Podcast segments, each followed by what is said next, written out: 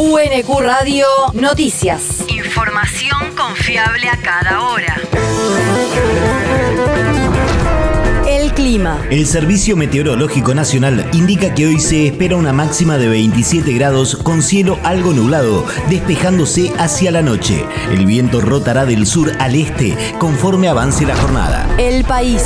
Escándalo de diputados de Juntos que a los gritos hicieron fracasar la sesión.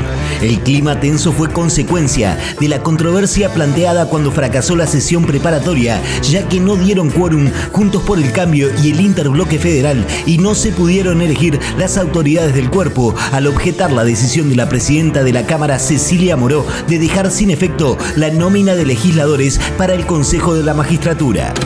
Quiero ser muy breve, presidente. Germán Martínez, presidente del bloque de diputados del Frente de Todos. No entiendo por qué se tiene que ser.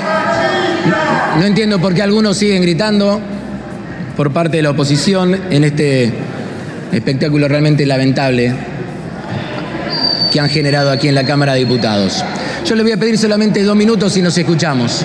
Miren, lo primero, lo primero, lo primero que le quiero decir, presidente, que lamento enormemente todo lo que pasó hoy.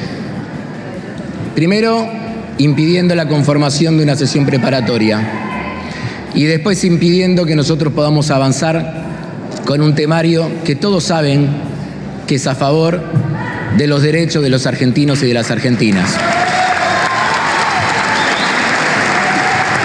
Realmente me apena, me apena enormemente esta actitud, porque es una actitud que no está entendiendo lo que está pasando hoy en nuestro país, que no está entendiendo las responsabilidades que tenemos nosotros, no solamente algunos como dirigentes políticos, como militantes políticos, pero principalmente como diputados nacionales y representantes del pueblo. La sesión debió ser suspendida cuando se tenía previsto tratar la creación de nueve universidades en distintos puntos del país en un recinto cuyos palcos estaban colmados por ciudadanos a favor de estas casas de altos estudios. La región. 110 distritos bonaerenses sufren sequías entre severas y moderadas. La situación impacta de manera negativa tanto en las cosechas como en la actividad ganadera. Los municipios con sequías severas eran en septiembre poco más de 40 y ahora llegan a 78. En tanto, hay unos 32 en los que la afectación es moderada y 19 que transitan sequías leves. Los datos se desprenden del informe de octubre de la Mesa Nacional de Monitoreo de Sequías, que integran especialistas de distintas instituciones nacionales, publicado por la Secretaría de Agricultura, Ganadería y Pesca de la Nación, y que indica que por la situación se encuentran en riesgo 3.450.000 hectáreas de trigo, 18.000 cabezas de stock bovino y más de 600.000 hogares. El territorio. Kisilov anunció una inversión de 128 millones 500 mil pesos para la infraestructura escolar de Quilmes. Fue en el marco de una jornada por el Día de los Consejos Escolares que se desarrolló en el Salón Dorado de la Casa de Gobierno junto al director general de Cultura y Educación Alberto Sileoni y el director provincial de Consejos Escolares Alejandro Perrone.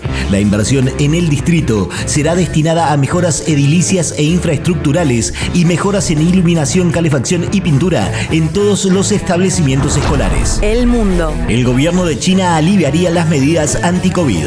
Un posible relajamiento de la rígida estrategia de tolerancia cero fue insinuada por la principal autoridad anti-COVID del país, luego de que miles de personas protestaran en varias ciudades para exigir el fin de los confinamientos. Los comentarios de la viceprimera ministra Zun Chunlan llegaron apenas horas después de que las autoridades efectivamente dispusieran un levantamiento parcial de restricciones en varias zonas de dos grandes ciudades que fueron escenario de protestas. En un discurso ante la Comisión Nacional de Salud, Sun dijo que la variante Omicron del virus se debilita y la vacunación está en aumento, por lo que hay una nueva situación que requiere nuevas tareas. La universidad. Se presenta Argentina Accesible en la UNQ.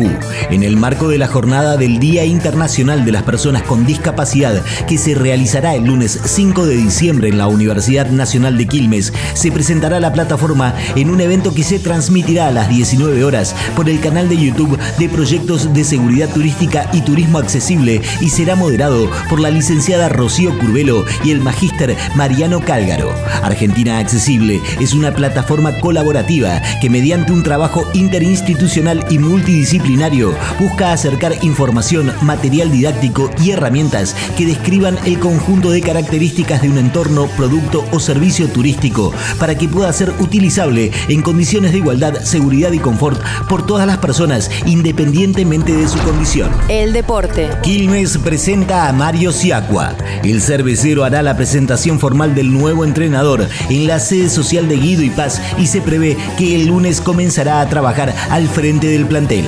El santafesino no podrá contar con Kevin López, que está a punto de ser transferido a Independiente. El 75% del volante será vendido en poco más de 100 millones de pesos, aunque todavía no se ha resuelto la forma de pago. Quilmes se quedará con el 25% restante. UNQ Radio te mantiene informado. Información confiable a cada hora. UNQ Radio, la radio pública.